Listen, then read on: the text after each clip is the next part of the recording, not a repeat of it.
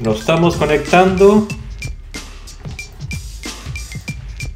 Estamos haciéndonos un espacio este día martes, martes, lunes. Todo el día es lunes.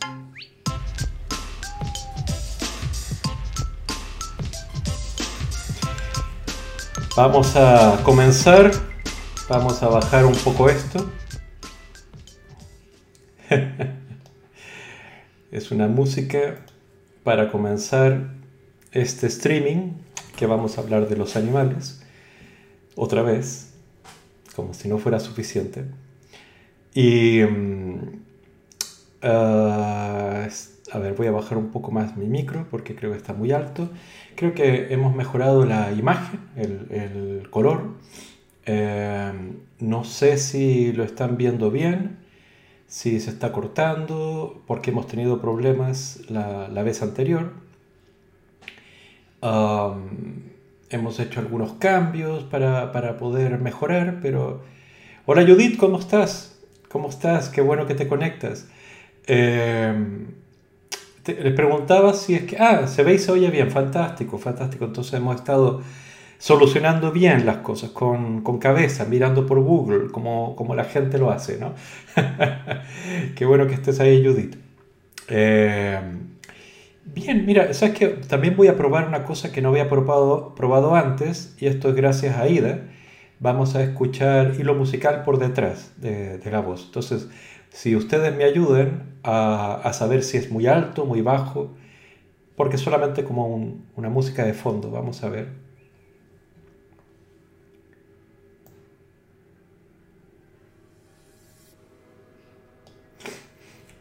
La idea es que haya simplemente una música que, nos genere ambiente para conversar de las cosas que nos, nos juntamos para, hablar.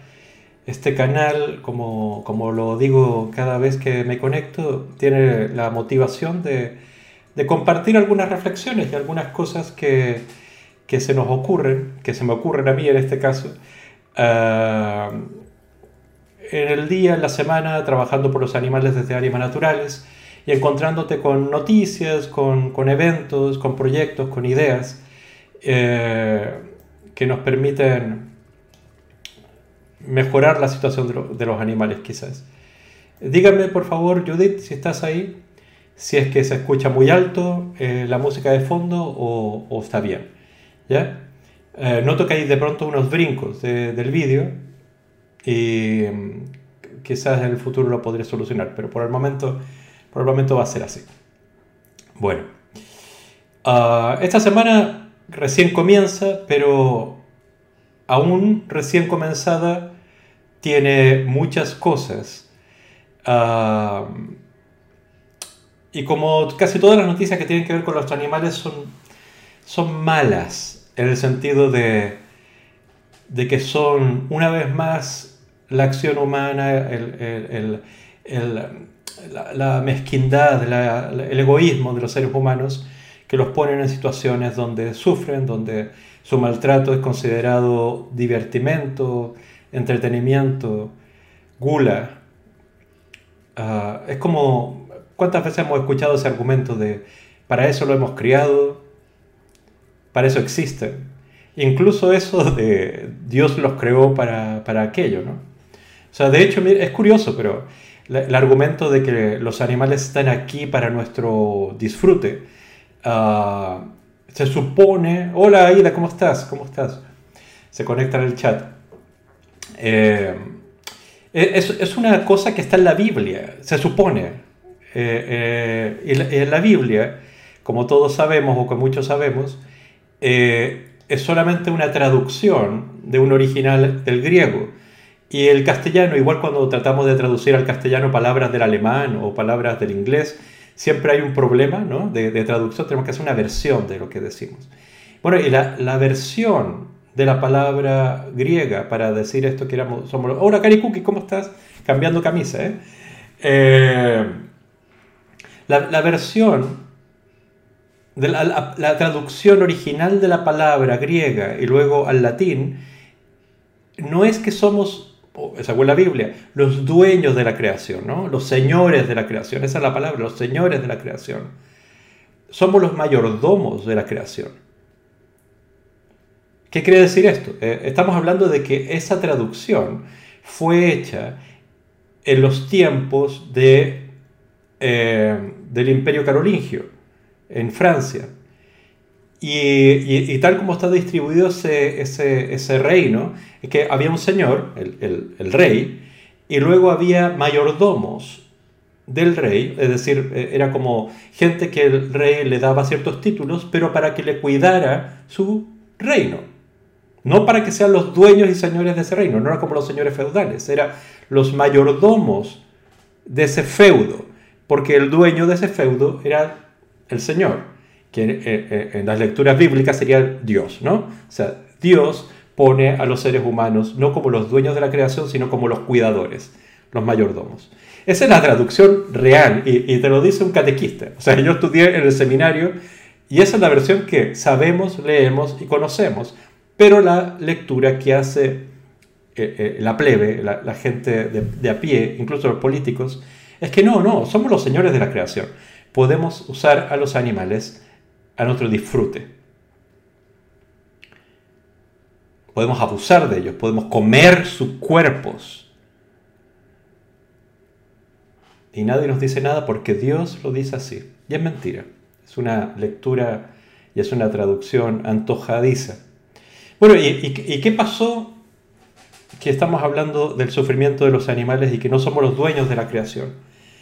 Es que justamente ayer sucede algo horrible. Eh, algo que sucede rutinariamente todos los años, pero es horrible porque esta vez hubo imagen, hubo vídeo, hubo redes sociales, hubo gente como tú, como yo, como Aida, como Judith, como todos los, como Karikuki, que estamos aquí en el chat, eh, que difundieron estas imágenes. ¿Qué sucedió? A ver, vamos a, a ver. No voy a repetir los vídeos porque son horribles, pero lo que sucedió es esto un toro que se llama... Eh, ¿Cómo se llamaba Aida? Eh, oh, es, que me, acordé, me acordé del nombre. Campanito. Campanito. Un campanito. Campanito. Un toro que se llama Campanito estaba siendo recortado en la plaza de toros de este pueblo de Guadalajara que se llama Virihuela, eh, hay un problema ahí eh, en el tweet, pero se escapó con toda furia. De hecho, eh, el vídeo anterior, el vídeo que salió en las noticias, nos daba cierta incluso alegría, en el sentido de, e, ese es el toro escapando de la plaza de toros, donde lo iban a recortar. Recortar no es eh, la fiesta más horrible que se hace ah, con los toros, es simplemente que hay como unas especies de, bueno, los recortadores que son parecidos a, los forcados portugueses, eh, hacen piruetas con el toro, lo, burlan, saltan encima y ese tipo de cosas. Estaban haciendo esa celebración, Brihuega, bien lo dice Aida, eh, en esa celebración este toro, Campanito, huye Mira, eh, la fuerza y, la ferocidad y la intención de huir que tiene el toro porque la está pasando mal, porque quiere huir, porque está con miedo. No, no es su lugar natural, está siendo burlado por una muchedumbre, hay gritos. No le es natural nada de eso. Huye por las calles de la, ciudad, del pueblo. Es una aldea, no, tiene poco más de 2.000 habitantes, eh, Brihuega. Huye. Pero lo que sucede es que en un acto de enorme valentía, entre comillas, de gallardía, de, cultura, de, esa que no podemos concebir porque es muy alta, alguien que se supone que es un ganadero del pueblo, lo, lo leí en las noticias, se abalanza con su coche, lo acelera y atropella al toro, a Campanito. No solo así, sino que otros coches también lo, lo, buscan, lo cierran, eh, aquí hay una imagen de, él siendo encerrado por, los coches Y por supuesto, el fin de, de Campanito fue la muerte.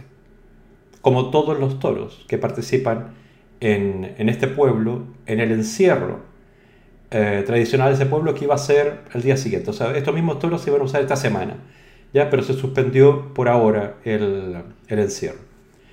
Eh, huía de la plaza, lo persiguieron, lo atropellaron, lo golpearon, lo mataron. Y, no, puedo dejar de pensar en el nombre, el campanito. O sea, ah, nos enseñan en televisión y en todo esto que, los toros son feroces, ¿no? Que son, son animales llenos de salvajismo, de, ganas de devorar la carne del torero, o, del recortador, o del forcado, o de cómo se llame la persona que se va a poner adelante. Pero son herbívoros. Son herbívoros que corren a toda velocidad para huir, pero se cansan con rapidez. No son animales que se defiendan como un león, por ejemplo. La única manera de defenderse es correr o bajar la cabeza y tratar de, esquivar o, o, eludir a sus atacantes con los cuernos. Sin embargo, aquellos que se supone que son más inteligentes, más evolucionados, con mayor privilegio en esta tierra, no encuentra mejor manera de subirse a un auto, un coche, acelerar y atropellarlo. Esto es aislado, al parecer no es tan aislado, porque en, las mismas noticias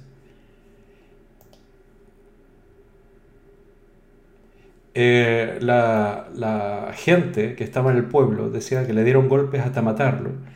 Y más abajo Mm, creo que no lo dice en este periódico, lo dice en el diario.es. Ah, las, cookies, las cookies. Dice... Ah, no, una parte decía que esto no es... No es un caso aislado, que suelen pasar estas cosas. Mira, no, no lo encuentro, pero lo leí, créanme, que en el fondo es... Mira, le dieron golpes hasta matarlo y no es la primera vez. Esa es la cita que estaba buscando en el texto. Pero vecinos del mismo pueblo, dando testimonio de lo que está sucediendo, avisan de que esta manera de matar al toro, de, perseguirlo, de los errores del toro se escapa, etc., no son infrecuentes. Lo que es infrecuente es que alguien graba y eso se escapa a las redes sociales y genera atención no solamente de la población y no solamente de los medios de comunicación tradicionales, sino también de las ONGs. Dice Aida en el chat que en, el 2019, en, en, Vidreras, en Cataluña, otro toro se escapó, saltó al, palco, huyó, pero también lo mataron a tiros. Siempre el fin de estos prófugos de la ley, de estos de estos que huyen del destino que los seres humanos le han declarado, terminan muertos. Ahora, la pregunta es, y, lo digo simplemente porque sé que yo estoy metido en esto, sé que esto existe, pero la mayoría de las personas quizás creen que cuando se habla de encierro, se habla de San Fermines y que no hay otro encierro, que solamente existe San Fermines como encierro y quizás algún otro como una copia de San Fermines. Pero en Brihuela se hace un encierro. Aquí hay unas imágenes que encontré en, eh, en Google simplemente buscando Brihuega encierro. Y esas son imágenes. No, sé si les recuerda un poco eh, a Tordesillas.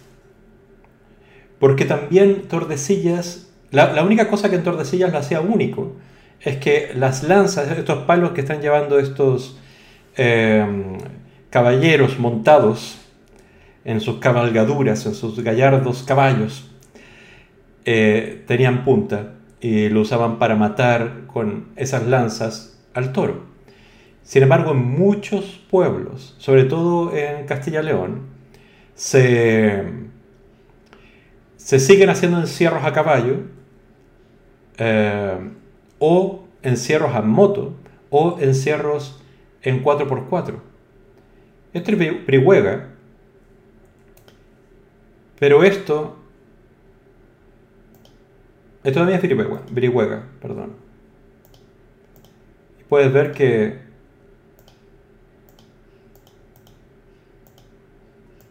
¿Dónde está la imagen?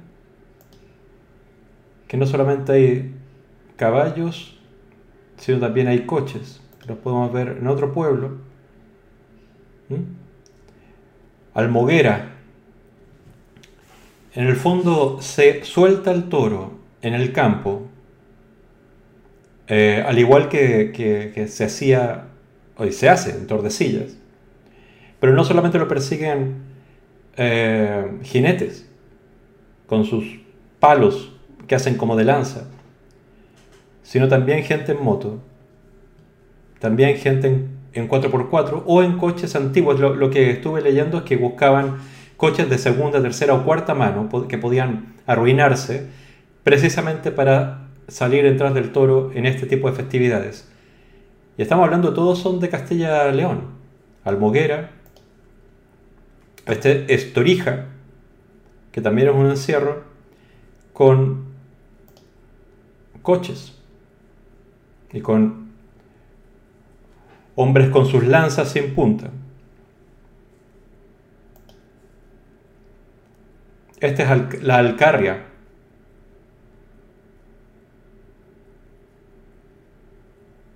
¿Ven las imágenes? Es que en el fondo, ¿cuál es el límite? Esa es la pregunta. ¿Cuál es el límite de la mezquindad, del egoísmo, de, de este concepto, como decía antes, justificado en la Biblia quizás, de que el hombre primero, los animales después. E, e, eso no tiene ninguna justificación lógica. Eh, por inteligencia, mm, ¿me vas a decir que esto es una demostración de inteligencia de los humanos? No lo es. De hecho, es, es lo contrario, nos pondría en duda acerca de, del concepto de, de inteligencia o de sensibilidad eh, porque también se habla de la sensibilidad artística como, como, una característica solo humana. A ver, vamos a leer un poco el chat porque veo que están escribiendo. Eh, Judith dice que en el matadero de Sabadell hace ya años escaparon unas vacas y fueron eh, hacia la autopista. Las mataron a tiros también. Ese es el fin de casi todos los animales que huyen. También la Fundación Mona tiene experiencias con primates que se escaparon cuando por tempestades caían árboles, se abría la jaula, eh, el recinto donde tienen eh, las cercas de, los monos, escapaban y la policía frente a este tipo de problemas lo primero que hace es disparar. Eh, Aida dice que, va la conexión perfecto. mira, parece que, que ya le pillé el sweet spot. Entonces estamos transmitiendo bien, se escucha bien, se ve bien. Pero ante todas estas imágenes, cuando los filósofos se ponen a, preguntarse por qué, eh, ¿qué, cosa es la única que es moralmente relevante para considerar que, que un animal, una persona, es, debe tener consideración? Debemos tener consideración acerca de sus intereses. La única pregunta es, puede sufrir. Por supuesto, el toro sufre, a pesar de que los taurinos digan que no, que es el único mamífero de todos que no sufre, aunque tenga sistema nervioso central. El final de todos estos encierros es la muerte del toro. Siempre. Siempre. Y esta es una noticia de este año. La Junta de Castilla-León abre las puertas a encierros por el campo como esas imágenes que hemos visto, para este año. Esto fue una noticia del 12 de julio de este año y están, por supuesto, discutiendo para cuándo reiniciar este tipo de festividades, festejos, celebraciones, espectáculos macabros este año. Es que eh, sé que muchos de los que están escuchando esto, yo mismo no, no tengo palabras, no podría justificar por ningún motivo este tipo de cosas. Sé que son eh, una herencia, una tradición que viene de aquellos eh, eh, ganadero, gente de campo que, que trasladaba a, sus animales, a sus reses de un lugar a otro. Y este tipo de encierros en realidad era una especie de doma para, para llevar por las vacas y el toro de un lugar a otro. Y, se transformaba, por supuesto, en una fiesta folclórica, rural, etc.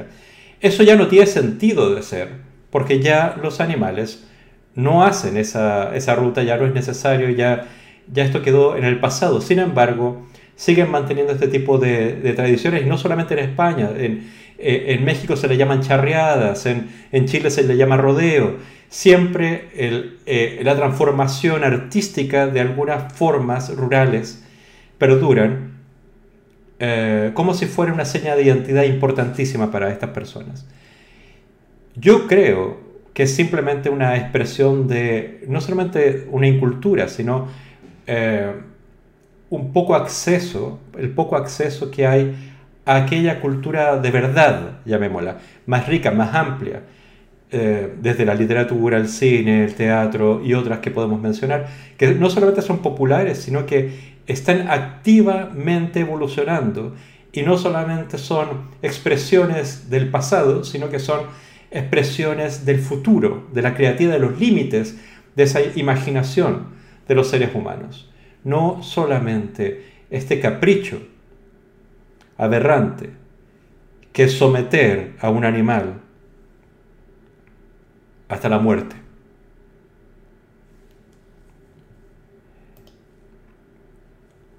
Yo quería, o sea, una de las cosas que estuve pensando cuando veía todo esto, a ver, eh, Judith dice en el chat, me sorprende ver gente joven en estas fiestas. Eh, no me entra en la cabeza cómo se normaliza esto hoy en día. La verdad es que me llamó mucho la atención, miré las estadísticas y yo pensaba que, que la mayoría de la gente que va a este tipo de cosas son viejos.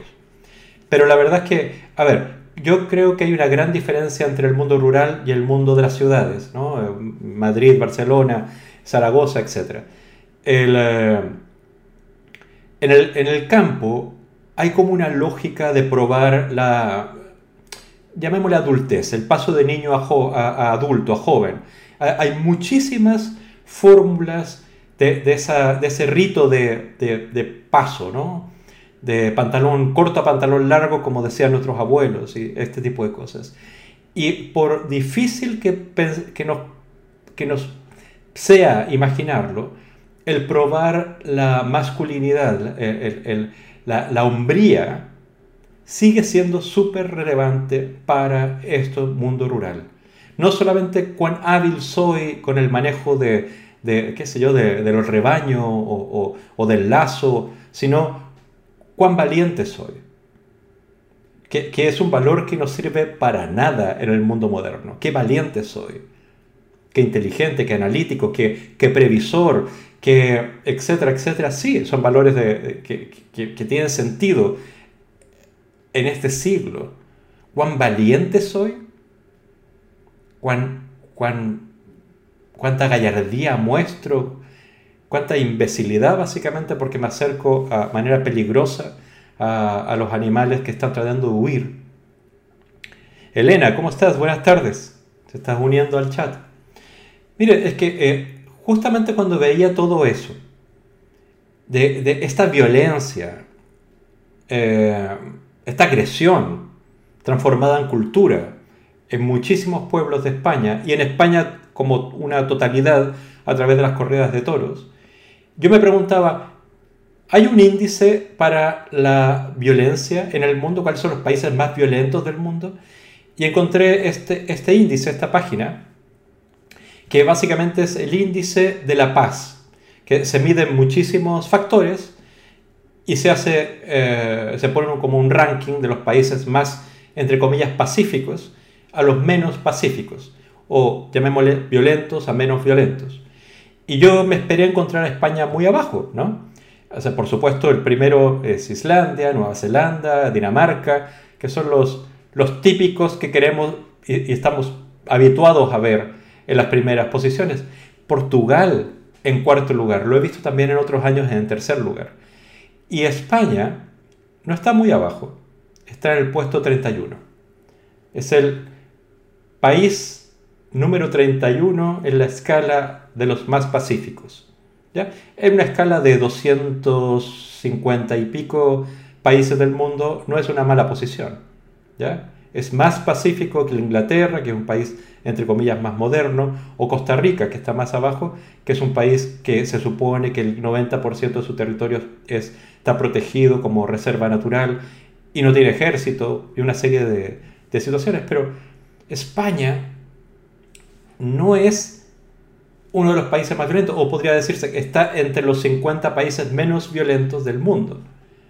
Entonces, ¿qué, te hace pensar esto? Eh, ¿Es el escenario de la purga? Que gracias a que hay espectáculos aberrantes y cruentos como las corridas de toros y los festejos populares pagados por los impuestos, España, igual es la lógica de la película La Purga, en el fondo, si un día al año dejamos que la gente se mate sin ley, eso genera paz el resto del año. Esa es la lógica de la purga, que es una película no muy buena, pero, pero esa es la base de la película. ¿Eso es lo que sucede en España? No creo. No creo. Entonces me hizo pensar todos estos espectáculos que nos llenan, la retina, porque los vemos en imágenes, porque nos duele el corazón. ¿Cuán, ¿Cuán importantes son en España realmente? Porque nos llenan los medios de comunicación, todos tienen crónica de taurina, todos los periódicos digitales de las zonas rurales tienen eh, especial ah, cobertura para este tipo de, espectáculos, los corridas de toros, los encierros, los, toros embolados, etc. Pero realmente, ¿cuánta gente de España va a estos espectáculos. Entonces me fui al Ministerio de, de Cultura, que tienen este, esta encuesta anual que hacen de hábito y prácticas culturales. Es decir, cuál es el consumo cultural. Voy a leer un poco el chat, que veo que está, hay actividad. Eh, Vale, el índice está relacionado con la desigualdad social, no tiene que ver con los espectáculos con animales. No, no, no tiene que ver con los espectáculos ah, con animales y no solamente habla de desigualdad, también habla de inseguridad en las calles, habla de posesión de armas, habla de asesinatos, habla de una serie de índices, no solamente la desigualdad o la inequidad. Eh, no incluye los espectáculos con animales, por supuesto. Estoy haciendo simplemente un puente diciendo, si es que en España se celebran estas fórmulas culturales cruentas, eso hace, es la pregunta, eso hace que el pueblo español sea menos violento con las otras personas, ya que ha, visto un espectáculo, ha, podido sacarse de encima esas ganas de sangre, eh, un poco jugando al, escenario de la purga. Eh, y al, parecer, España es uno de los países, entre comillas, de los 50 países más pacíficos, entre comillas, eh, sé que no se incluye el tema de los maltratos animales ahí, pero sí el maltrato o el maltrato hacia otras personas, el índice de asesinatos y otros, y otros tantos índices. Entonces, quería hacer simplemente esa, conjetura, es decir, ¿hay alguna relación entre eh, la cantidad de espectáculos taurinos que hay en España y su relación con la violencia? Yo creo que no, no sé, eso, daría a otro estudio, ¿ya? Pero simplemente quería hacer una revisión de las estadísticas. En la, encuesta de hábitos y prácticas culturales del Ministerio de Cultura, eh, para el año entre el 18 y el 19, porque no hay todavía para el, para el 2021, eh, nos encontramos con esto, que es el resumen de las manifestaciones, o sea, del consumo de manifestaciones culturales donde dice manifestaciones de cultura tradicional, mucha gente, ferias, espectáculos deportivos, centro de cultura. Eh, esto es, todo lo que tiene que ver con espectáculos, no cine, no literatura. Eh, parques temáticos, parques acuáticos, jardín botánicos. los festejos taurinos están casi a la par que la asistencia de las personas en España a los circos o a los cursos de formación complementaria o a la participación en clubes de lectura o escritura y otros espectáculos escénicos. Es decir, es una fracción baja de, de la población. Y de hecho esa población la, la ponen aquí. Que la tasa anual de asistencia a festejos taurinos se sitúa entre el, eh, eh, más o menos el 8% de la población, aunque el 5,9% de la población acudió a una corrida de toros, novillos o rejoneos, esto en el año 2018-2019, eh, que es la única estadística, es la última estadística que sacó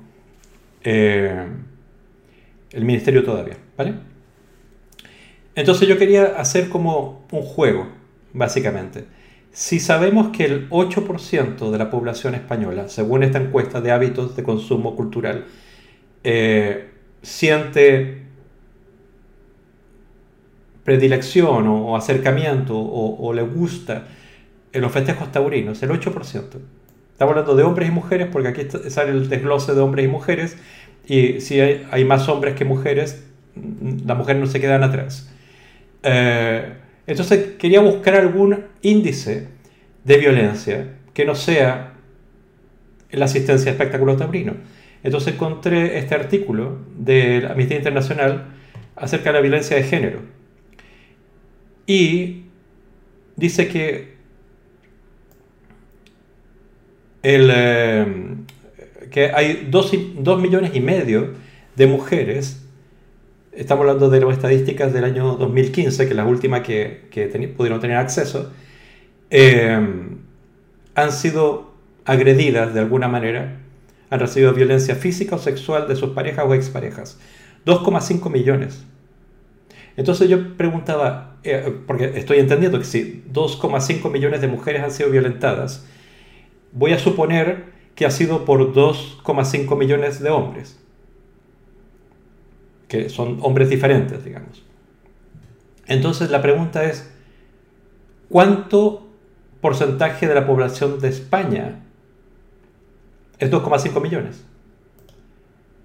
Porque la población de España son 46 millones, 47 digamos, porque son 46,94, 47. Entonces hice esta, este cálculo, que son 2 millones y medio, lo puse aquí, esto es Google, se puede sacar los cálculos así es el 5,3%. 5,3% de los hombres de España han actuado con agresión sexual o con violencia física hacia mujeres. ¿Y no les parece una cifra similar que ese 8% de gente que asiste a espectáculos taurinos, entendiendo que ese porcentaje es hombres y mujeres, quitemos a las mujeres, ¿no les parece que es equivalente?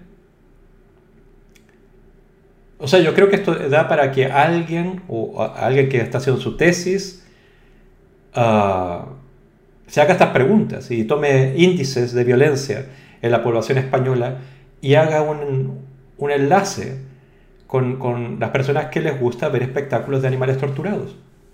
Sabemos, porque el FBI ya tiene estos estudios, que el matar animales es el primer dato, la primera alarma para aquellos que van a ser asesinos múltiples o en serie o van a tener algún tipo de actitud violenta en la sociedad. Eso se sabe, eso es ciencia.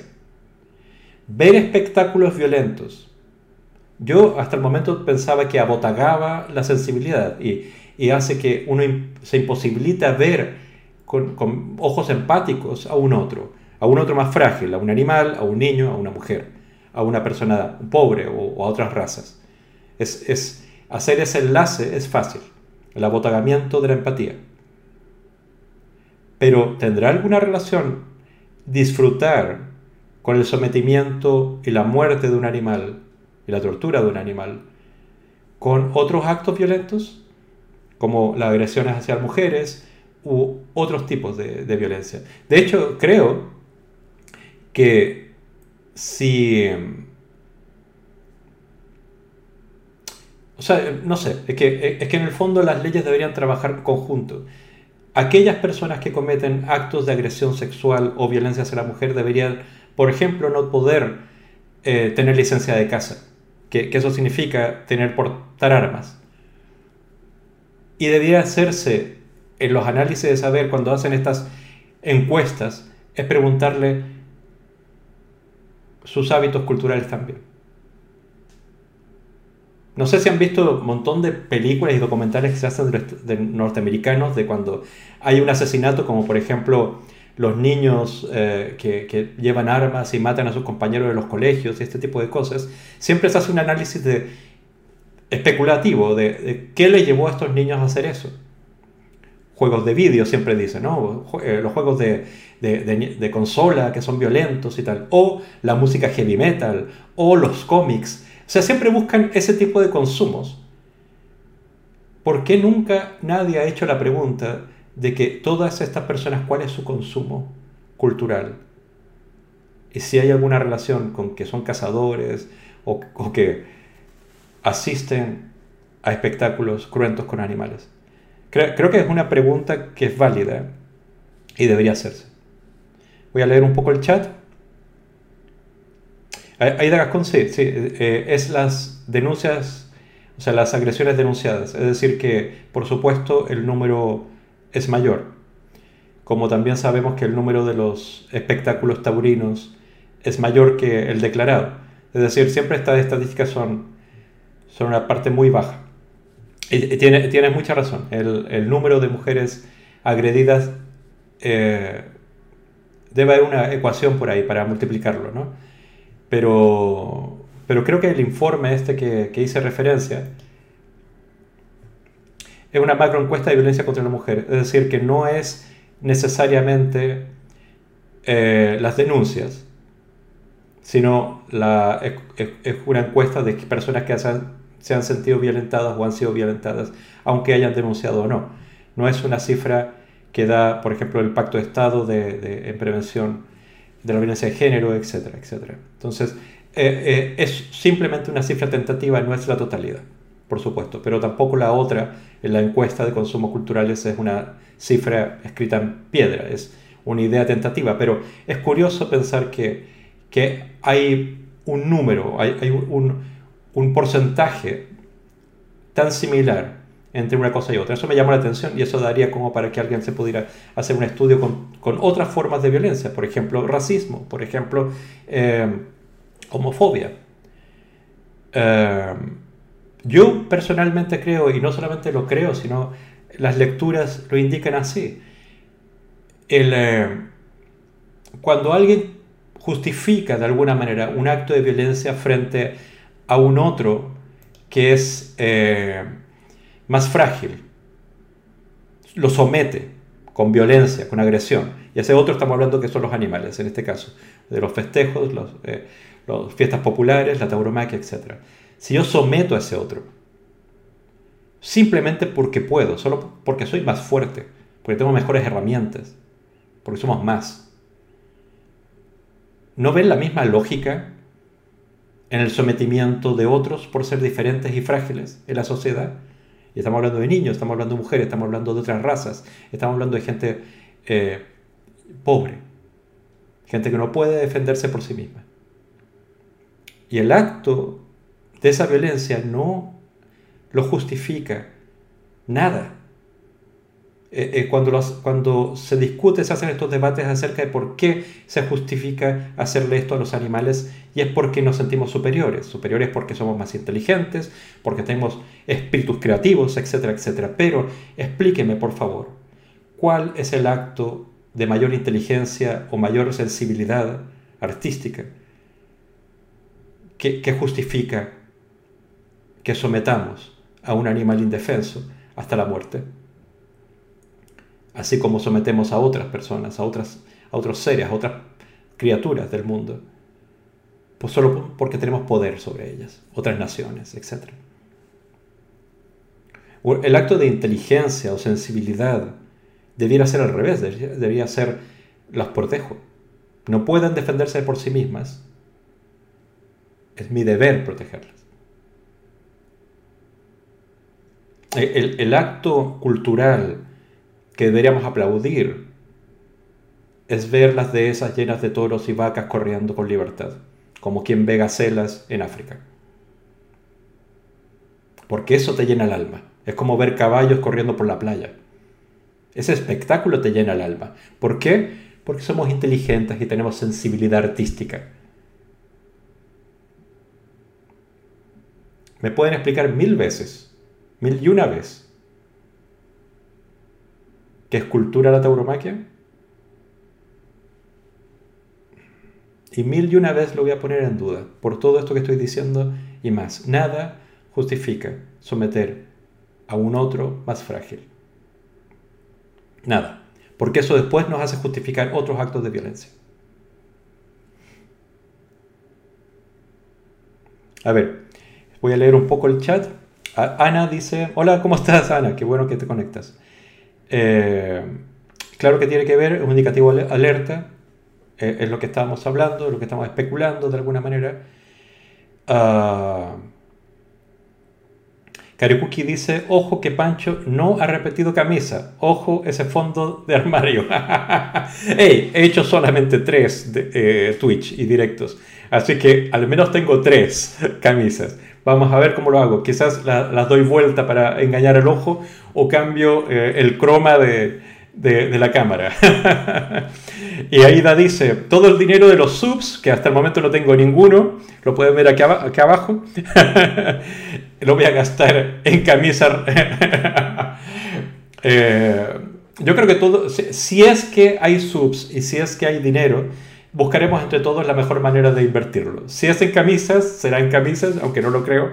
Va a ser en algún proyecto, en alguna campaña, en algo específico que ayude a los animales. Eso va a ser así. Y si ayuda a los animales que yo tenga camisas sin repetirlas en cada una de las transmisiones de Twitch, so be it. Así será. Uh, dice, hablando de caballos corriendo por la playa, ¿habéis visto el nuevo spot de Burberry con Adam Driver? Ah, ¿trabajaste en ese spot publicitario? Mira, no, no lo he visto. Eh, si quieres poner el enlace en el chat y, lo vemos aquí, ¿vale? ¿Tiene que ver con animales o, tiene que ver con caballos corriendo por la playa? Judith dice, Judith dice la otredad es, es un problema. Es justificar usar la violencia hacia los demás por ser diferentes o simplemente porque estás en una posición que lo permite. Mira, es curioso porque eh, cuando estaba estudiando periodismo, había un libro de Lyotard que me gustó mucho que se llamaba La diferencia. Y era un análisis acerca de que todas nuestras concepciones para entender la realidad a través del lenguaje se refieren a qué cosas son diferentes a otras, no qué cosas son similares a otras, porque nos volveríamos locos. Básicamente buscamos las referencias diferentes, o sea, por ejemplo, por eso nuestra mente a veces funciona blanco y negro, ¿no? Es como día y noche, son diferentes, se llama de manera diferentes. Los, entretantos, el crepúsculo, el amanecer y este tipo de cosas eh, son, diferentes, son difíciles de, pronunciar y, determinar porque no son diferentes. Dime la diferencia entre crepúsculo y amanecer. Lucen similar. Son palabras diferentes, pero dime la descripción, dime todo lo que da vueltas alrededor de crepúsculo y amanecer. O sea, siempre la diferencia ayuda a, que nuestra mente simple, nuestra primera reflexión, lo acomode mejor. Sin embargo, el mundo está hecho más de similaridades, cosas similares a cosas diferentes. Entonces, ¿por qué, por qué tan difícil para nosotros concebir que una persona negra de África es similar a nosotros caucásicos europeos, era más fácil decir son diferentes y por eso podemos esclavizarlos. Y además no tienen alma. Y además mil cosas que se pudieron especular sobre eso. Y justificaba toda, toda la esclavitud que hubo durante siglos. Siendo que si me dicen un hombre y una mujer tienen más cosas similares que diferentes. Una persona de diferentes razas, las, personas de diferentes razas tienen más cosas similares que diferentes. Sin embargo, hacemos énfasis en aquello que es diferente.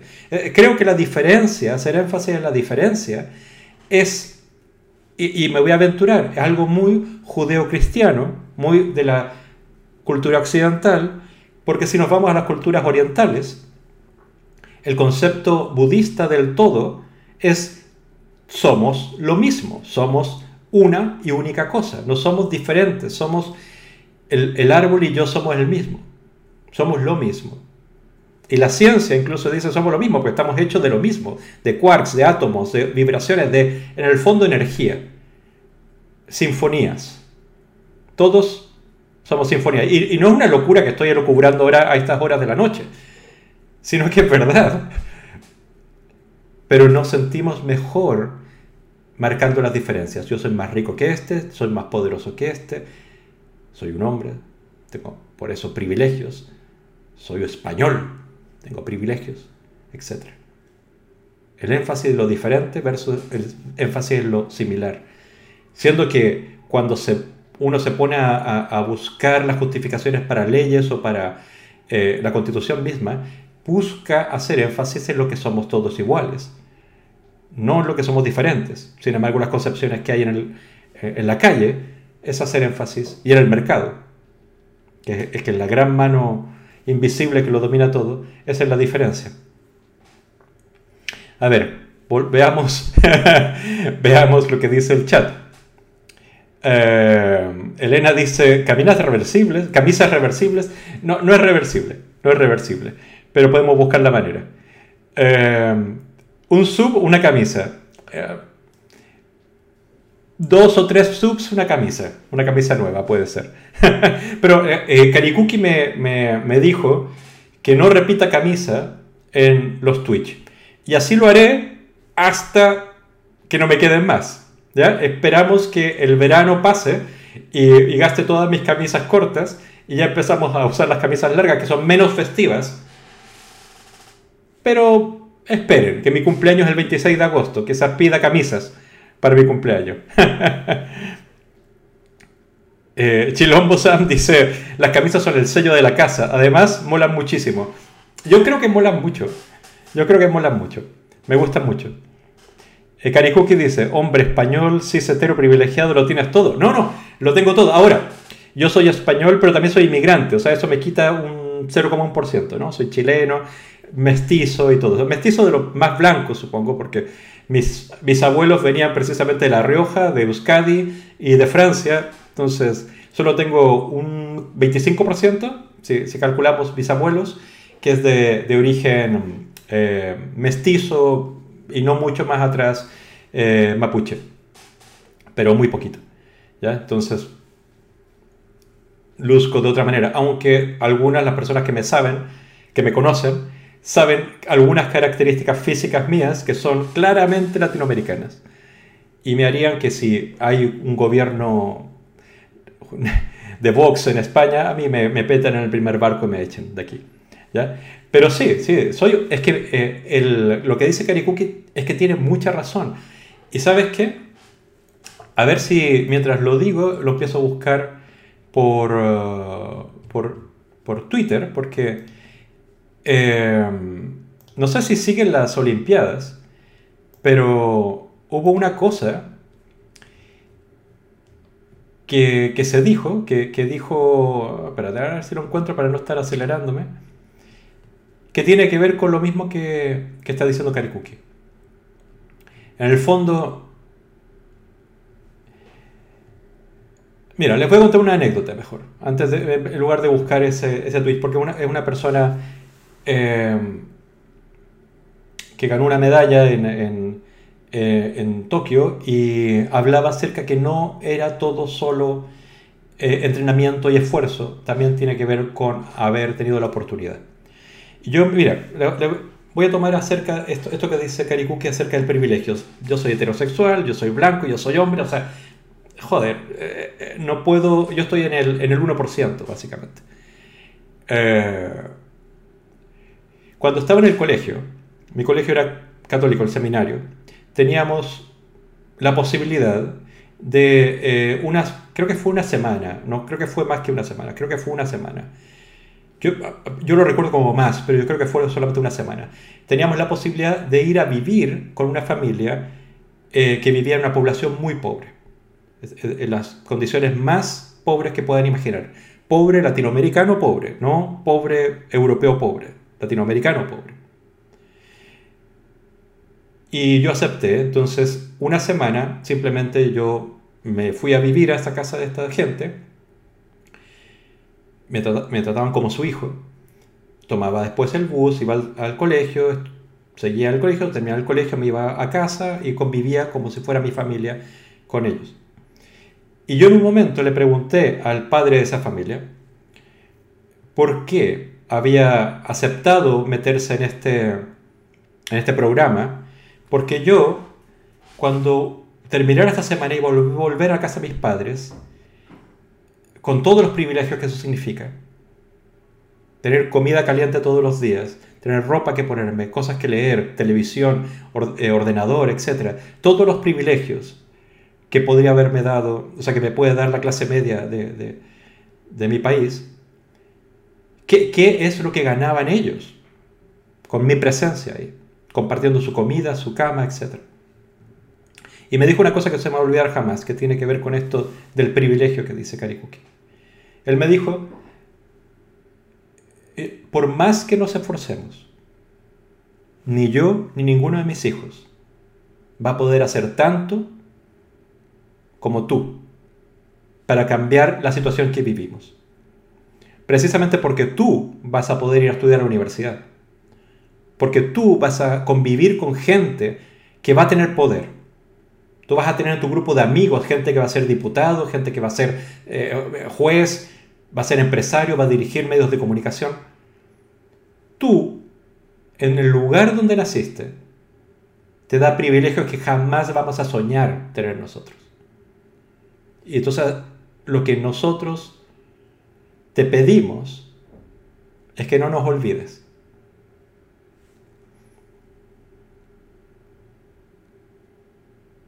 Es exactamente lo mismo. esas personas que yo no voy a olvidar es exactamente lo mismo que me hizo hacerme vegano y activista. Que yo recuerdo cuando fui con Leonora, con Leonora éramos vegetarianos y seguíamos consumiendo leche, lácteos, el, eh, yogur, y escogíamos comprar aquellos que eran libres de crueldad, más o menos. Y había una compañía que se llama La Falleda, en Cataluña, que se supone que era muy ético y todo esto. Y lo es, o sea, dentro de la gama de todas eh, las lecherías es... Después podemos hablar de eso, pero, pero tiene un buen programa, y llamamos por teléfono para saber si podíamos visitarla. Y la visitamos. Y es verdad, tienen pocas vacas, las tratan bien, eh, tienen un, la gente que trabaja ahí eh, son gente con cierta discapacidad, entonces tienen todo un sistema como de, incorporación de la fuerza de trabajo, un buen proyecto. El dueño se llama Cristóbal Colón, para que veas que a la locura también de los padres que le pusieron ese nombre a él. Bueno, pero la, cosa es que nos llamó la atención unos nichos blancos que estaban en la parte de atrás de la lechería. Cuando nos acercamos como curiosos, vimos que ahí estaban los terneros. Y al acercar la mano instantáneamente, porque uno, por, digamos, por intuición, directamente tocas al animal, lo, lo, acaricias, inmediatamente los terneros te empiezan a chupar los dedos pensando que son tetillas de la vaca, buscando leche. Estaban destetados y esos terneros iban a ser llevados para el consumo humano. Lo consultamos, nos dijeron sí, el 40% de los ingresos de cualquier lechería vienen de la venta de los terneros.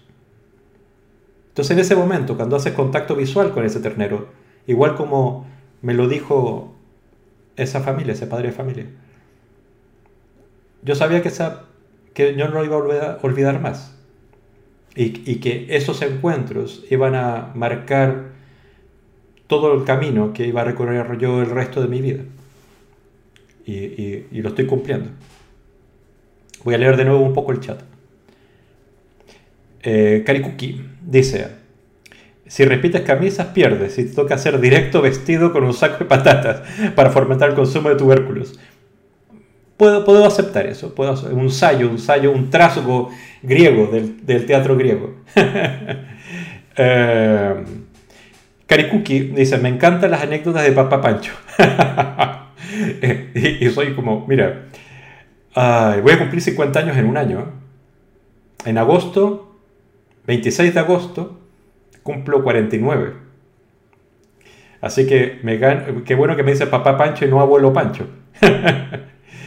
eh,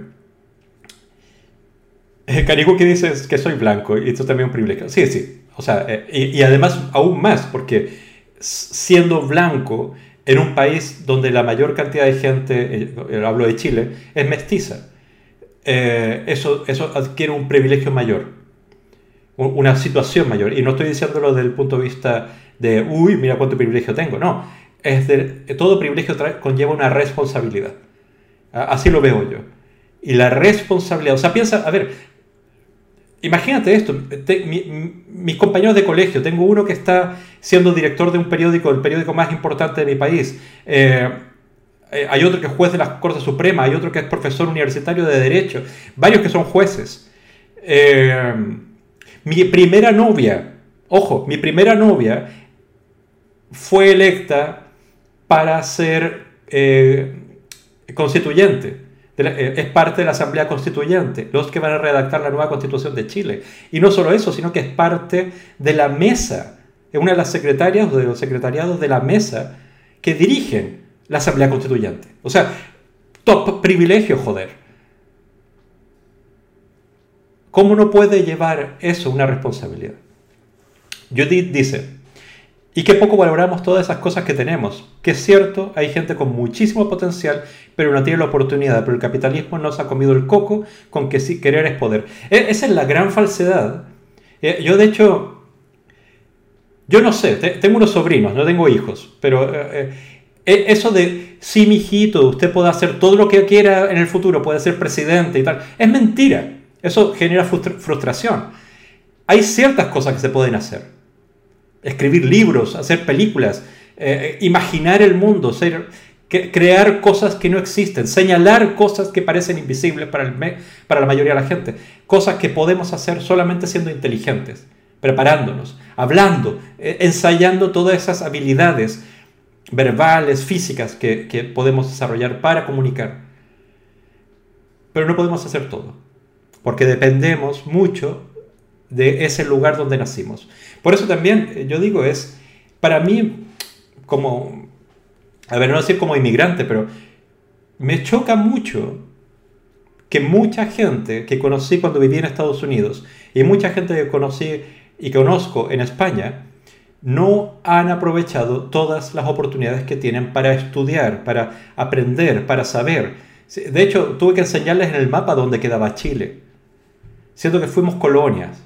¿Entiendes? Eh, a, eso me refiero, que hay ciertas cosas que te da vivir en un país privilegiado, como España, como Inglaterra, como Estados Unidos, incluso otros países que tienen eh, otro tipo de privilegio en comparación con el, con el contexto, que no, que no les interesa, el resto del mundo no les interesa saber más, porque se bastan.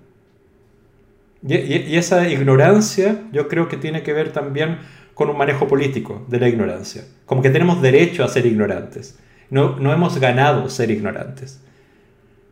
Podemos descansar en nuestra ignorancia en lugar de esforzarnos y ser mejores herramientas de cambio para bien, para salvar el planeta, para salvar a los animales, para salvar nuestra propia salud, para salvar a las otras personas con menos privilegios con las cuales convivimos a diario en la calle, en nuestras casas, en nuestras universidades, colegios, lugares de trabajo, etc. Em, ¿Qué dice Karikuki? Oye, algún día tenéis que contar la evolución de Anima Naturales, cómo empezasteis y cómo habéis llegado aquí. Mira, si quieren, el día próximo que voy a hacer Twitch, que es el día miércoles, miércoles a las 7, porque ahora va a ser todos los lunes a las 7, todos los miércoles a las 7. Antes quería una mañana porque me gusta más la luz de la mañana y tomarme mi café y estoy más fresco, pero creo que es mucho más, eh, puedo comprometerme mucho mejor a estas horas en los días de semana que a otras. Entonces el miércoles próximo, a las 7, les cuento. Les cuento el origen de Anima Naturales, respondo todas las preguntas que quieran y, y, por supuesto todas las personas de Anima Naturales que participen en el chat podemos buscar la manera de que, puedan hacer un audio o algo y cuentan también su historia. Voy, a, voy a buscar esa manera de poder hacerlo para que sea más interactivo. ¿Ya? Pero les cuento todo eso. ¿Qué te parece, Karikuki? ¿Te parece bien? Mira, yo estaba buscando ese...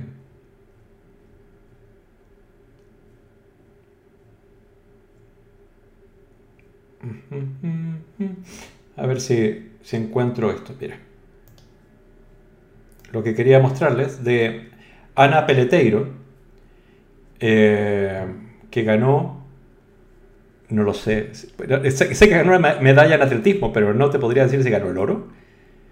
Pero quería a ver si ella lo dice mejor que lo dije yo, pero aunque mi experiencia, cuando escuché lo que dijo, me hizo recordar esos otros compromisos que he adquirido, adquirido con otros y ese, ese chequeo de realidad de mis privilegios, de cisgénero, blanco, etcétera, etcétera. Vamos a ver, mira. A ver si, si lo escuchamos. Voy a bajar un poco la música para...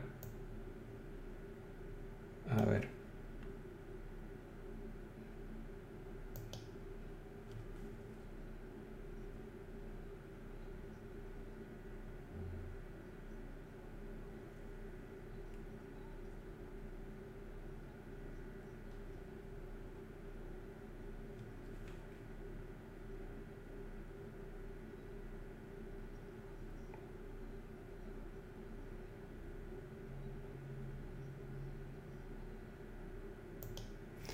Vale.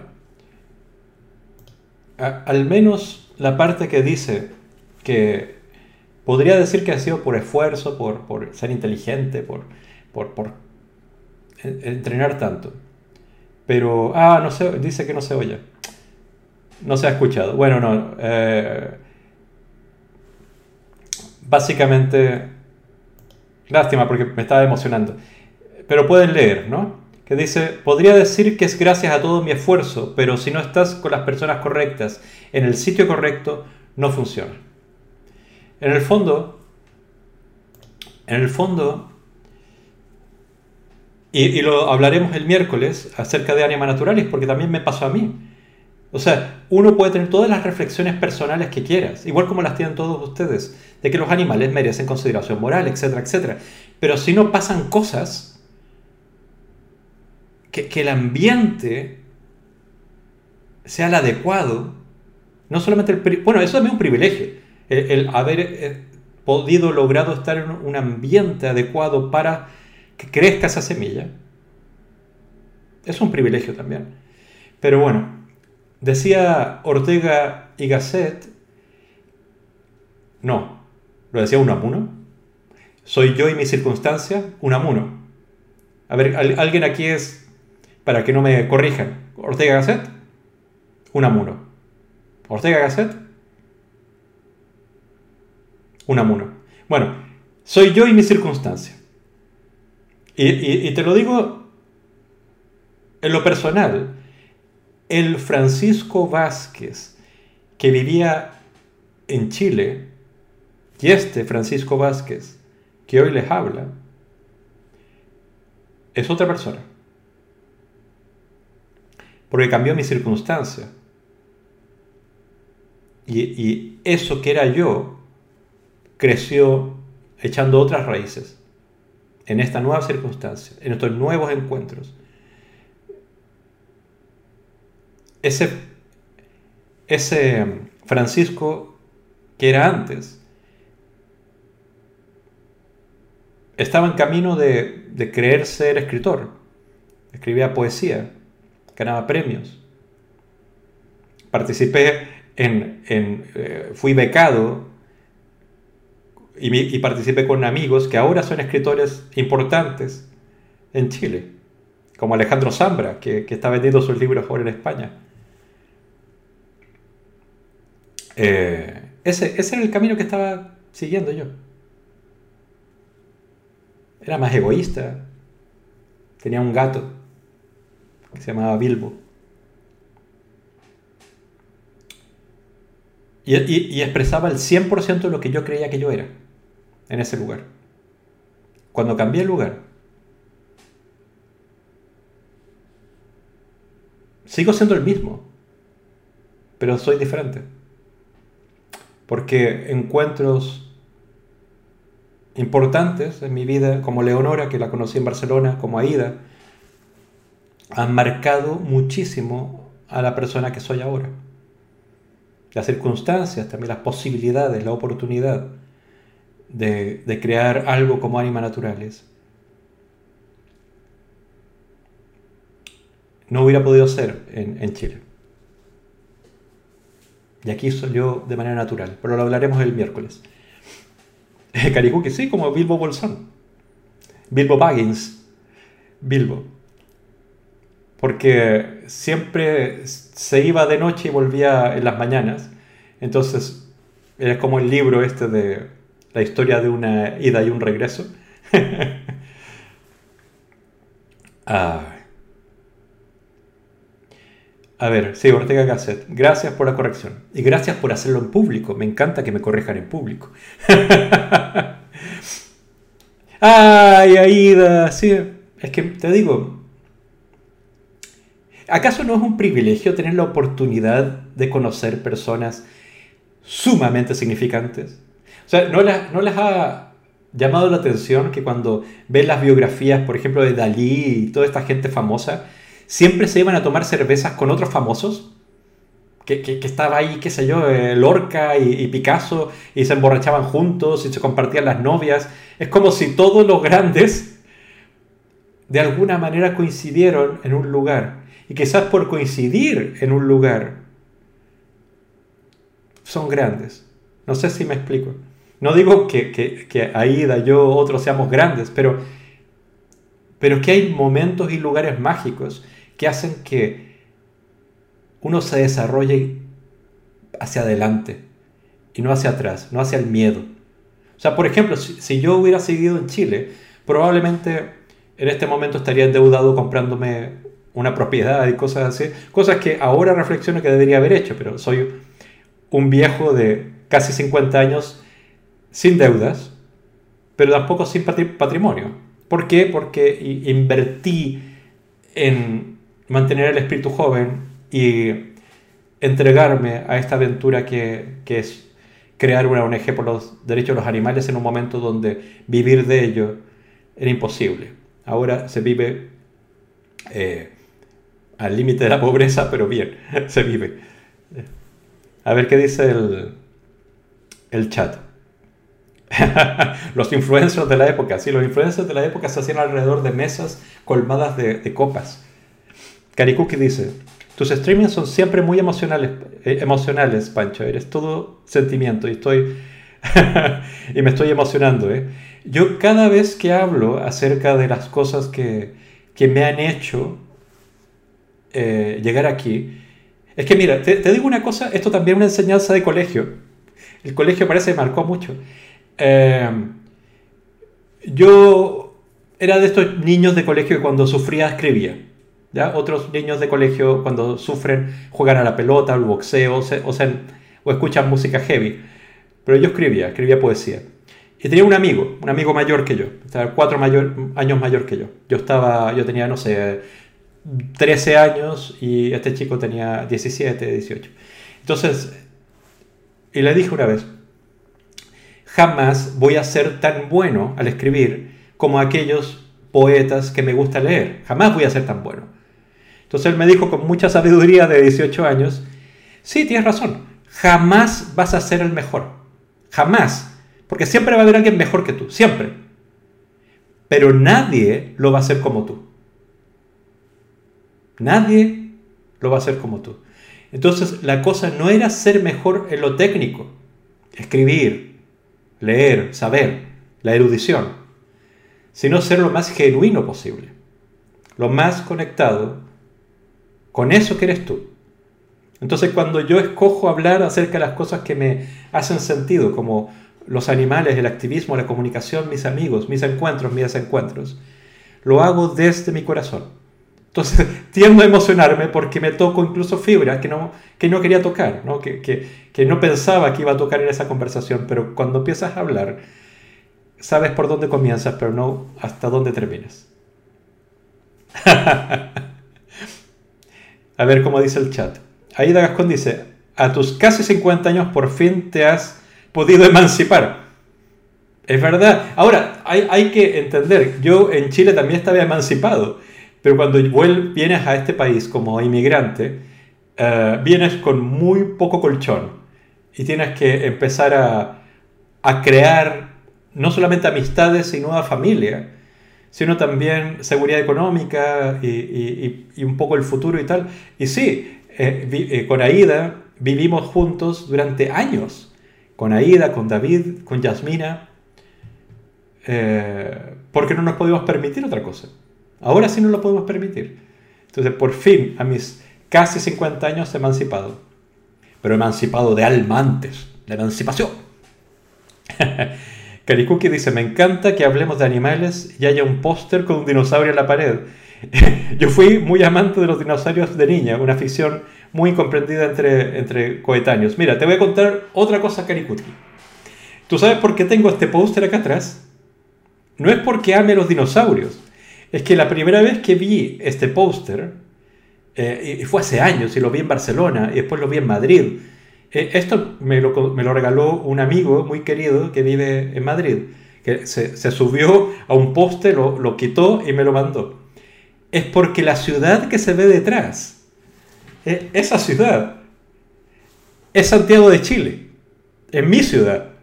Esa es la cordillera de los Andes, e, ese es el edificio de Telefónica de Santiago de Chile. Eso que ven atrás es Santiago de Chile. Entonces cuando vi esto y reconocí mi ciudad en un póster con un dinosaurio, ¿cómo no quisieras tener ese póster en tu casa? A ver. Ahí dice, yo, full amo los dinosaurios. A mí me gustan porque tienen sus bracitos cortitos, sus caras fieras, pero unos bracitos cortitos. Es como si, ¿me entiendes? En el fondo, no es necesario el, pulgar oponible para ser feroz. Ay, Dios. Eh, dice, no te pierdas a este artista. Bueno, te eh, manda un enlace eh, que no lo... A ver, ¿lo puedo abrir?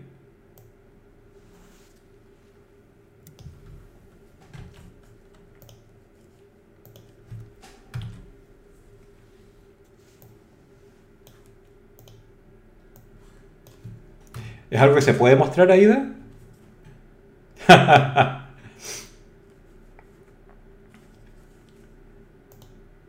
¿Es esto?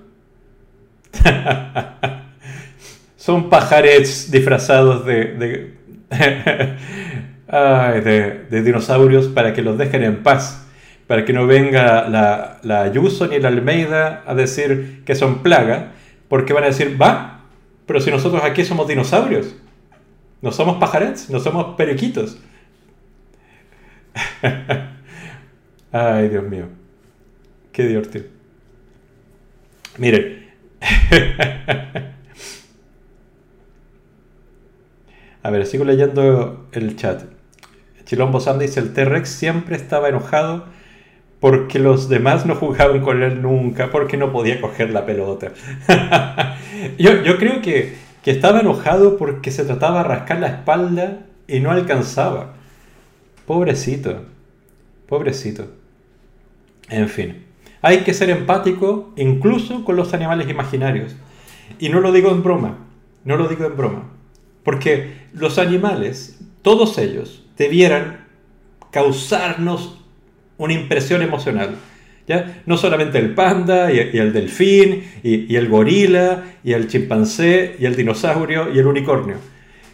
Todos los animales debieran darnos un impacto emocional, porque hay un otro, un genuino otro, al otro lado de esos ojos, con, con ganas de expresarse, de expresar su individualidad.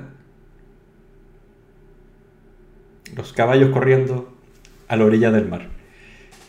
¿Cómo no va a ser hermoso eso? Un dinosaurio, eh, eh, y eso vimos en Jurassic Park. Y eso es la primera vez que lo vimos en, el cine y nos emocionó a todos, ver a los dinosaurios corriendo como si fueran gacelas. No hay nada más hermoso que ver animales en libertad. Eso es de inteligentes, de gente sensible, no el maltrato de los animales, como lo hemos visto como se celebra en España y en otras partes del mundo, ¿eh?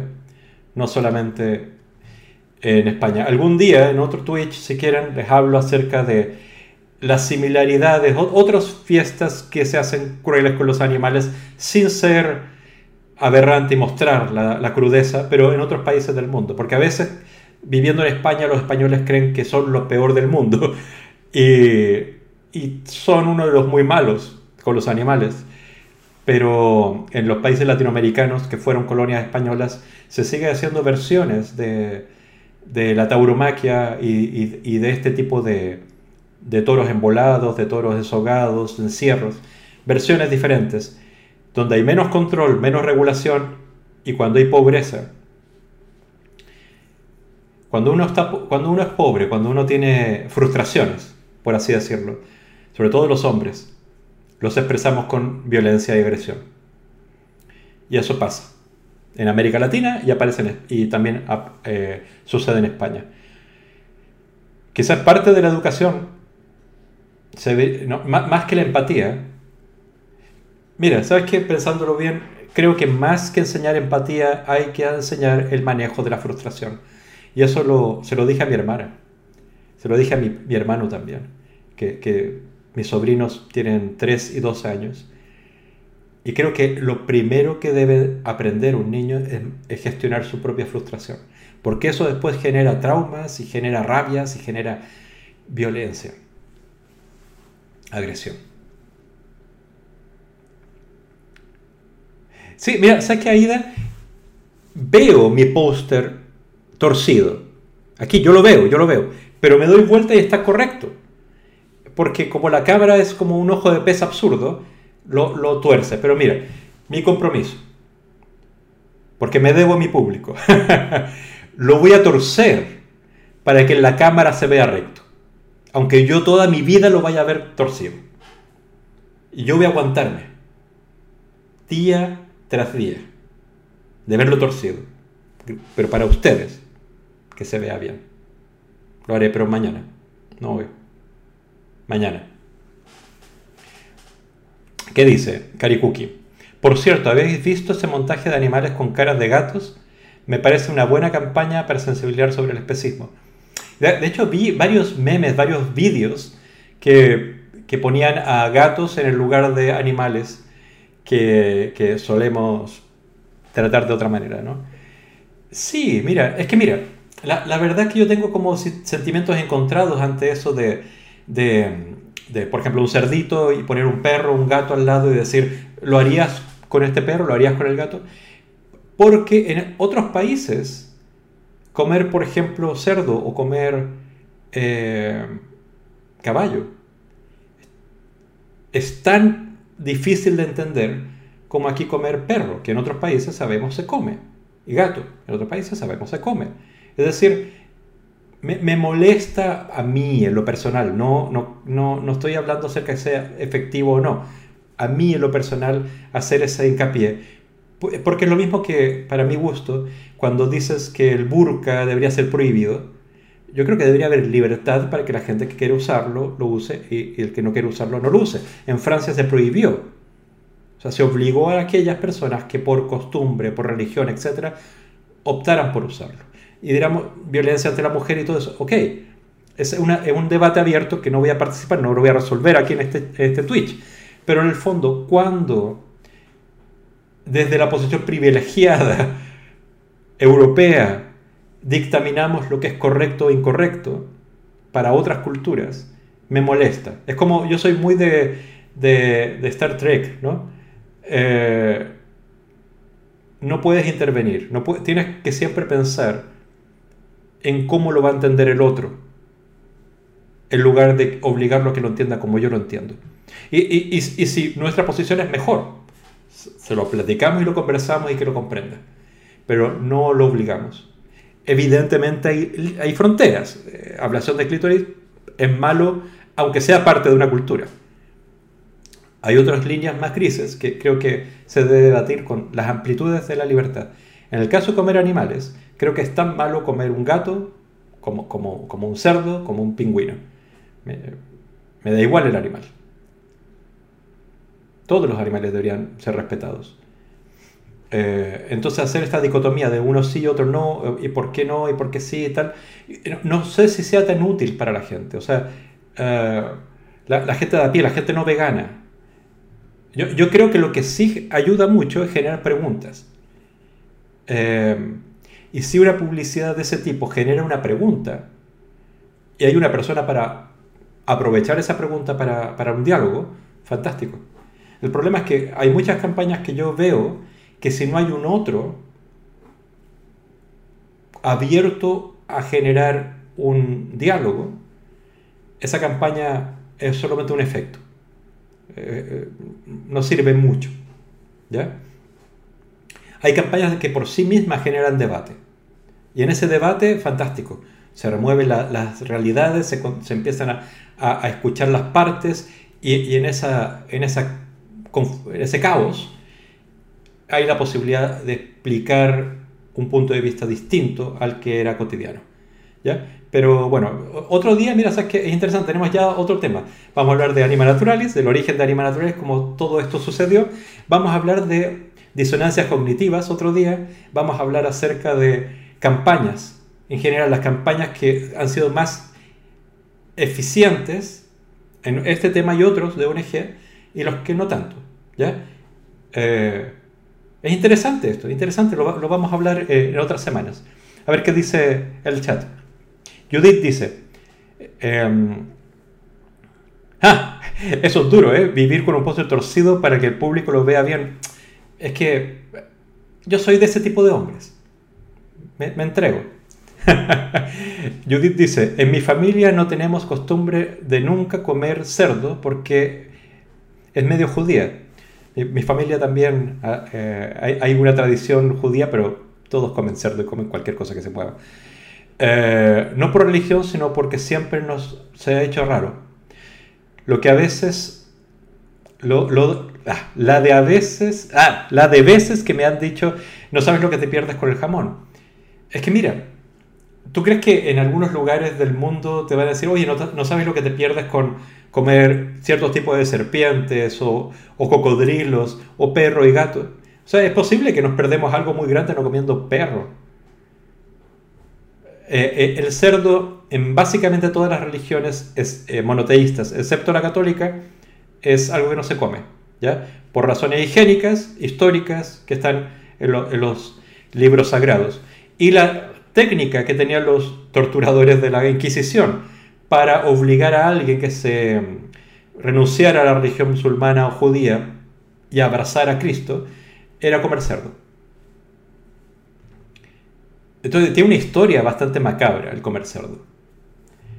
Eh, yo comí una vez nomás buen jamón serrano, como le llama aquí buen jamón serrano, y no me pareció ninguna maravilla como para poner ahí el límite de mi vida, ¿no? Eh, no voy a poder ser empático con los animales, porque mira, jamón serrano. Eh, eh, jamón serrano, prosciutto italiano, es la misma tontera. No me parece, y, la verdad,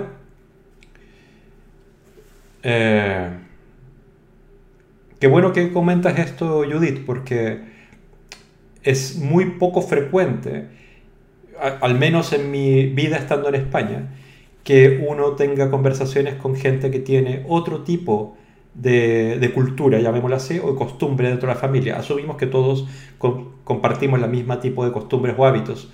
Y, y tener un origen eh, judío o, musulmán, y, kosher y halal y todo esto, eh, nos ayuda a entender que no todo el mundo ve las cosas como la mayoría. Y eso es muy interesante. A ver, Karikuki dice, le dice a Judith, ay pobre, qué pesados podemos llegar a ser. Te pido perdón en nombre de todas las personas que te han, dado la turra. Ay Dios. Mira, la verdad, en general, si nos podemos saber en rigor el consumo de carne que hay en países como España o Inglaterra o Alemania, aparte de a veces comer cosas caras, como pedazos de carne, de buen corte de una vaca, etcétera, etcétera, la mayoría son comer crías y comer desechos. Porque básicamente lo que comían los pedazos de carne importantes eran los reyes, los, que tenían el poder, y el pueblo comía intestinos, comía ano, comía lengua, orejas, morro, cuero con pelos, o las crías, las crías que podían robar, los nonatos, etc. Entonces, cuando hablamos de la cultura de comer carne, en realidad hablamos de, de una cultura o de una tradición de la precariedad se come carne porque Europa en general es precario. España o Italia son las excepciones porque tienen un mejor clima y pueden cultivar vegetales. Mayoría de los vegetales que no existían hace 500 años los trajeron de América Latina, de, las colonias latinas. Tomate y, en fin, pimientos. Todo lo demás, patatas.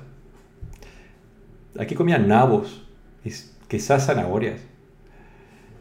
Me refiero a que la historia de comer carne, que es una historia muy europea, eh, en otros países se comía carne por urgencia, por emergencia, incluso comían gente si había necesidad. En África, en Asia, en América Latina, la, precolombina. Podemos hablar de eso también, de, historia culinaria, pero la, precariedad europea, sobre todo de, la, de la plebe, de, la gleba, los siervos de la gleba, como les decía, es comer carne es precario. Es de pobres, si lo quieres poner así. A ver, ¿qué dice el chat? Porque creo que se, han ido por otro lado. Judith dice, como la gente que le das con el brócoli, pero se, se va a Asia a comer escorpiones como algo típico. Eh, Chilombo Sam dice el canal vegano de cocina que come grillos por falta de proteína y encima que los canales son los canales más vistos. Mira, eh, es que la verdad también eso da para otro twist, otro Twitch, otro streaming, otro día, donde los veganos, nosotros los activistas, los gente de, de hueso colorado, ponemos el límite. Porque yo personalmente, mis concepciones filosóficas son aquellos animales que pueden sufrir, como yo. Aquellos animales, por, ende, que tienen sistema nervioso central o tienen nociceptores, como por ejemplo los pulpos o los bivalvos y tal. Pero los insectos no tienen ni sistema nervioso central y los nociceptores, que al menos según los estudios científicos, no los tienen. Entonces, ¿cuál es la razón ética por la cual no comer insectos? Yo no los como. Pero si me, tendría, eh, si me ponen a debatir acerca de comer o no comer insectos, creo que, no estoy claro en qué podría decir. Karikuki dice, lo del brócoli es un clásico, ¿eh? Qué mala fama tiene el brócoli con lo rico que está. Oye, a lo mejor tú tampoco te gusta el brócoli. Em, mira,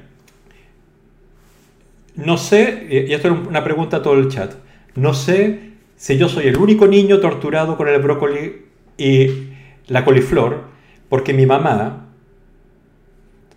pobrecita ella, solo sabía cocinarlo hervido. Y cuando hierves esas cosas, son asquerosas. O sea, huele mal, te genera náusea y el sabor no te dice nada. Pero hoy en día, el brócoli y la coliflor, mmm, Chef Kiss.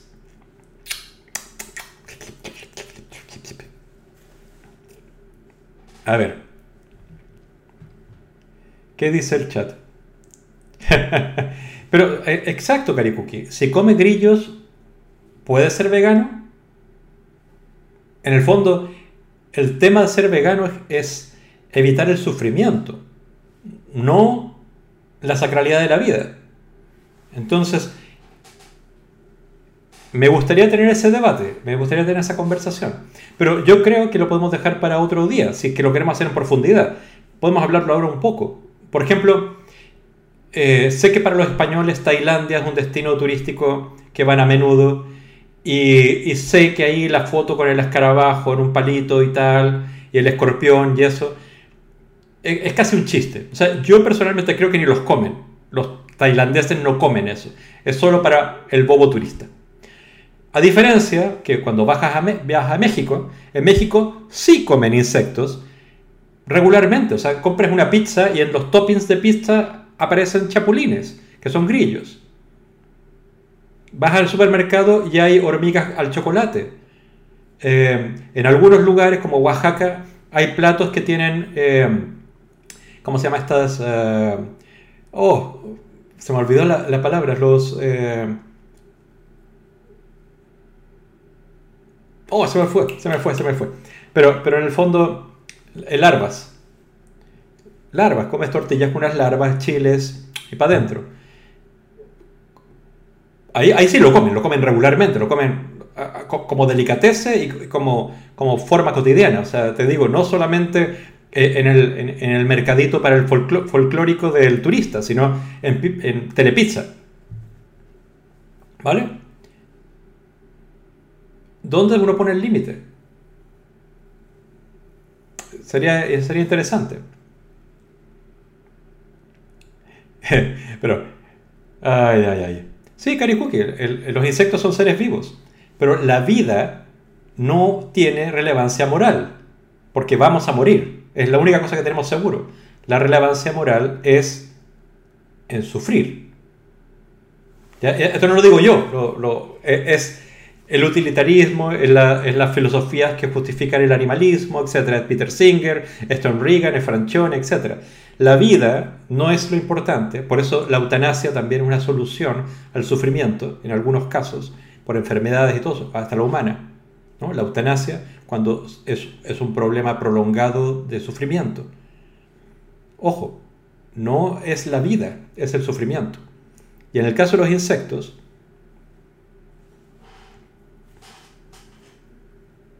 ¿qué me dicen ustedes? O sea, yo personalmente he comido insectos, sí, y con gusto, sí.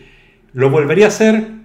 No, pero no tengo una razón para no hacerlo.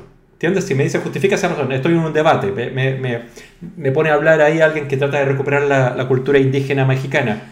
¿Qué, argumento uso? ¿Qué argumento usarías tú, Karikuki, para no comer insectos? Chilombo Sam dice, exacto panchístico, esos insectos son para turistas, igual que no, no verás jamás a un chino comer arroz, tres delicias, ni pollo con almendras, etcétera, etcétera. Eso ellos lo hacen para el turista. Es así, e, en todos los países del mundo, donde el blanco europeo va con euros y dice quiero algo exótico, algo exótico se te va a dar, aunque eso sea mentira. Casi en todos los lugares eh, tienes que rascar mucho la superficie para salir del arco de lo turístico. Eh, en casi todos los países que uno viaja.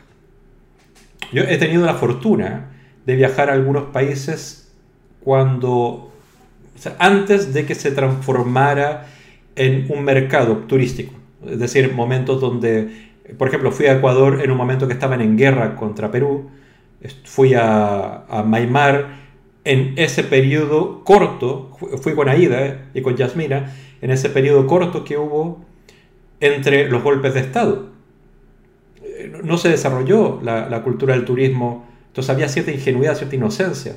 Fui al Tíbet, eh, donde la cultura del turismo básicamente es que te vigile un chino. Pero todo lo demás no está hecho para el turista. No te ofrecen cositas para el turista, especialmente hechas para el turista. Como por ejemplo en Jordania. Jordania sí te dan cosas especialmente hechas para el turista. Réplicas de Petra, cositas así. Karikuki dice, creo que acaba de surgir un nuevo dilema dentro del veganismo, la isla desierta y los insectos. a ver, yo personalmente, si estuviera en una isla desierta, es que esto le encanta a los carnacas ponernos en la isla desierta, como si nos quisieran meter a todos en una isla desierta. Si meten en una isla desierta, empiezo a mentalmente tener como una, como una jerarquía. O sea, primero voy a comer las plantas y las raíces y voy a tratar de plantar las semillas, y voy a tratar de sobrevivir con ello, ¿no? Algas. Si eso no es suficiente, sí voy a empezar con insectos, con insectos de tierra y, e insectos de mar. Porque en el fondo tiene que haber una jerarquía acerca del sufrimiento. Lo que creo que jamás comería, excepto si es en casos extremos de hambre, es a, un ave o, a un reptil o a un mamífero, porque en, en, en casos de extrema hambre y necesidad de sobrevivencia, si yo estoy con Karikuki en esa isla desierta, Karikuki tiene que correr más rápido que yo, porque si no me como a Karikuki. Porque en el fondo, en el ejemplo de la isla desierta, no se mide las jerarquías morales, se, mide la sobrevivencia, la supervivencia, que es diferente. Si yo voy al supermercado y me ofrecen mm, chapulines exquisitos, pero hay arroz, hay, qué sé yo, aguacate, cebollas, ajos, prefiero comprar esas cosas que chapulines. O sea, eh, eh, básicamente estamos viviendo, y ahí hablamos de privilegio también, vivimos en una circunstancia donde podemos escoger con plena libertad qué queremos comer. No estamos obligados a comer una limitada gama de, cosas, de animales o de plantas, eh, por la sequía o por nuestras necesidades. O sea, no, puedo poner en la misma balanza mis opciones con las de un esquimal o un indígena eh, centroamericano o en África o en algunos lugares de Asia o, lo que sea. No voy a medirlo con la misma vara. Pero, pero sí, todos aquellos que vivimos en ciudades al menos o en el mundo occidental, tenemos esta obligación moral de cuando hay una alternativa que daña menos o no daña en absoluto, esa es la opción que debemos tomar. Y los insectos, por mucho que yo no tenga ningún argumento moral para defender porque no sufren, o, no sabemos si sufren, pero al menos no sufren como nosotros entendemos el sufrimiento, eh, también voy a respetar su vida, porque en el fondo no depende de eso mi propia vida. Yo tengo otras opciones. Si como insectos por gusto, como, mira, esto es el caviar de caracol, qué sé yo, no voy a comer eso. A ver, Karikuki. Kurikuki, Karikuki. Dice, yo no voy a comer insectos. Muy bien. Primero porque son seres vivos y segundo porque me da repelús. Yo creo que porque te da repelús, más que porque son seres vivos. Pero es que en el fondo, en el fondo no voy a entrar a especular. Cada uno hace sus propias reflexiones acerca de esto.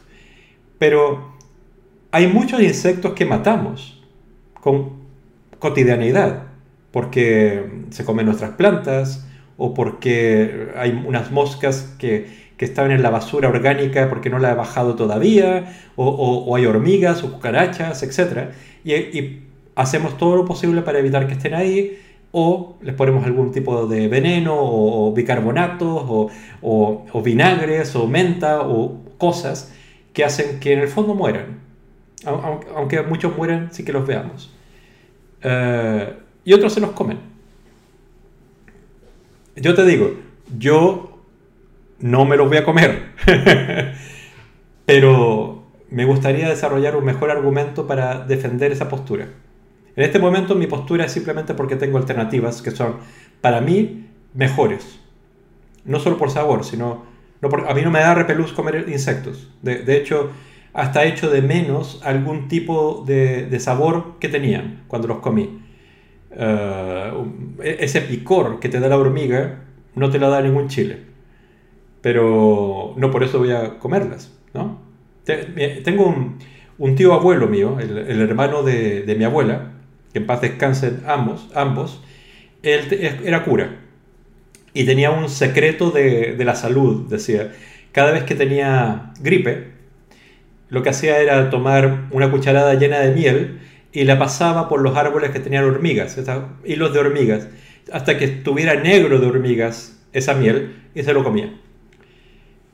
Después, leyendo, claro, el ácido fórmico que, que tiene las hormigas sirve para X cosas, y tal, tal, tal. Entonces puede haberle hecho bien. Si yo tengo gripe, no voy a hacer eso. a ver, Caricuque dice, no te voy a gustar, Pancho, tengo muy poca chicha. Mi porcentaje de grasa ha bajado mucho desde que soy vegana. Como mucho, puedo hacer una sopa con mis huesos. Me estás dando ideas, Caricuki. Si estamos en la isla desierta y tú corres más lento que yo, te voy a comer. y voy a hacer sopa, que me va a durar más. Me va a durar más. Voy a buscar la manera de... Eh, hilos, no voy a ser más específico, pero todos hemos visto eh, Alive, ¿no? la película y todo lo que sucedió con los jugadores paraguayos en, la cordillera de los Andes. Es decir, todos los que hemos visto esa película tenemos rudimentos de cómo comer a un ser humano. Solamente digo eso.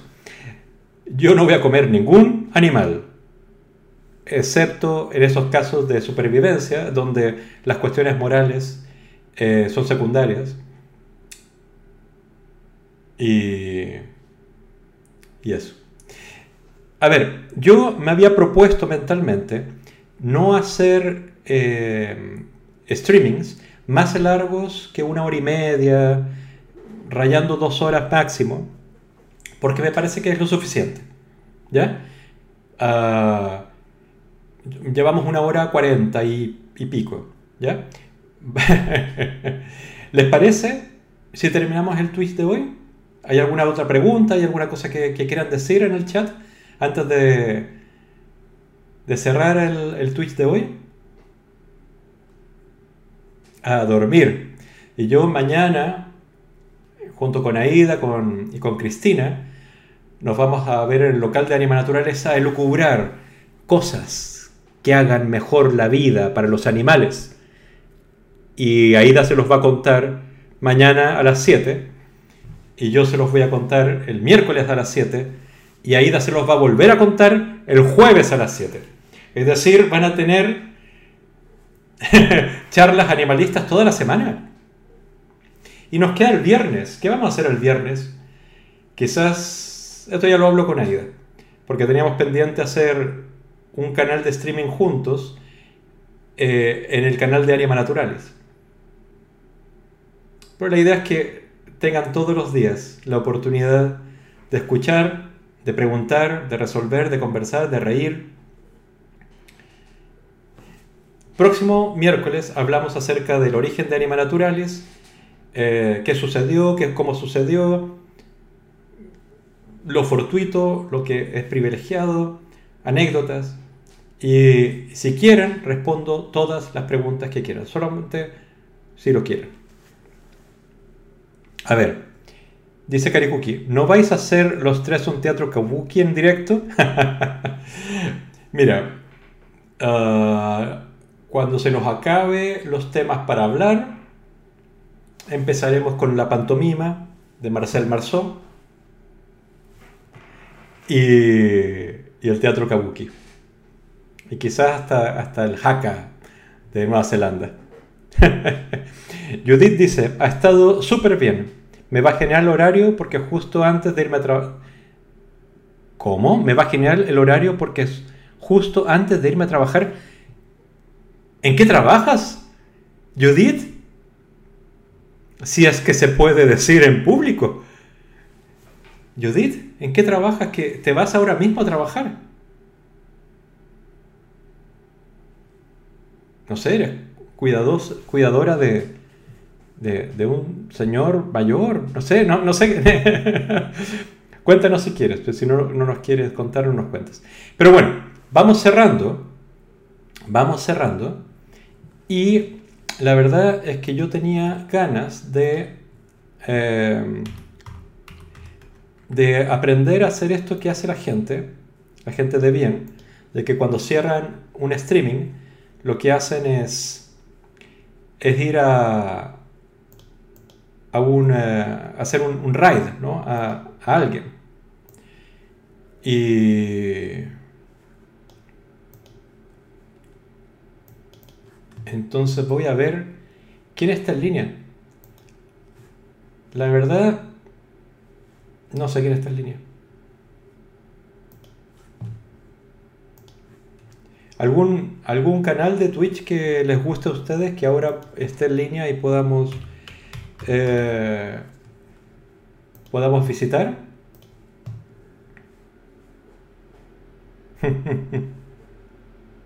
ah, trabaja en un hospital. Mira, voy a hablar contigo después en privado algo porque tengo un problema que necesito ir al hospital, pero como COVID no atiende ningún doctor. Entonces, no, no para que me resuelvas mi problema, sino para, dime cómo, porque nadie me responde, o sea, llamo por teléfono, me dicen, no, acércate al hospital. Eh, por si hay algún consejo que puedas dar para eludir a los cancerberos del COVID. ¿Vale?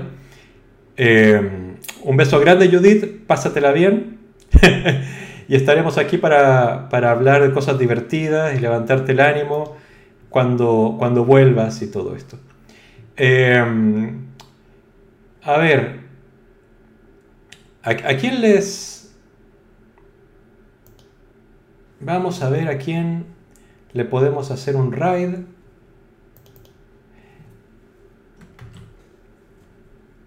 Hay, una persona que está haciendo. Está haciendo un diseño, está, haciendo diseños en vivo. Me gusta, pero me asusta. Mm, no, creo que esta vez no vamos a hacer ningún raid porque no hay nadie, no hay nadie suficientemente atractivo, al, menos de los que yo conozco. Entonces, la, la, la próxima vez me comprometo a tener como una lista de, gente para hacer la raid. ¿Vale?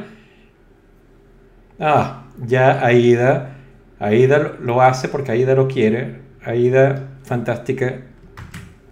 Vamos a hacer lo, que dice Aida, que es el raid al señor Zoroak. No, ¿cómo se llama? ¡Sacrión! ¿Y qué, qué hace Sacrión? ¿Nos lo puedes develar un poco? Ah, simplemente porque es vegano. Pues ahí vamos. ¿Les parece? Jueves, no, miércoles próximo a las 7 de la tarde nos encontramos aquí mismo. Misma hora, a las 7 de la tarde. Mañana, Aida tiene, eh, tiene también streaming a las 7. Y el jueves también tiene streaming a las 7. Es decir, toda la semana. Toda la semana a las 7, lunes, martes, miércoles, jueves, nos tienen en días intercalados a Aida y a mí. ¿Qué mejor? O sea, ¿podría ser algo mejor que esto? Aida es mejor que yo en, el streaming porque lleva seis meses y yo llevo como tres. Eh, o sea, tres días. Llevo tres streaming. Entonces, eh, eh, ella tiene concursos y tiene encuestas y entrevistados y, y ñau, ñau, ñau y cosas que próximamente quizás haya acá cuando ella me enseñe a hacer todo eso. Y más. Y más. Muy bien. Vamos con el raid y nos dan unos, unos segundos para decir, ha sido un placer, gracias por estar ahí, por escucharme, mis charlatanerías, mis, mis bufonadas y mis recuerdos. Un abrazo grande.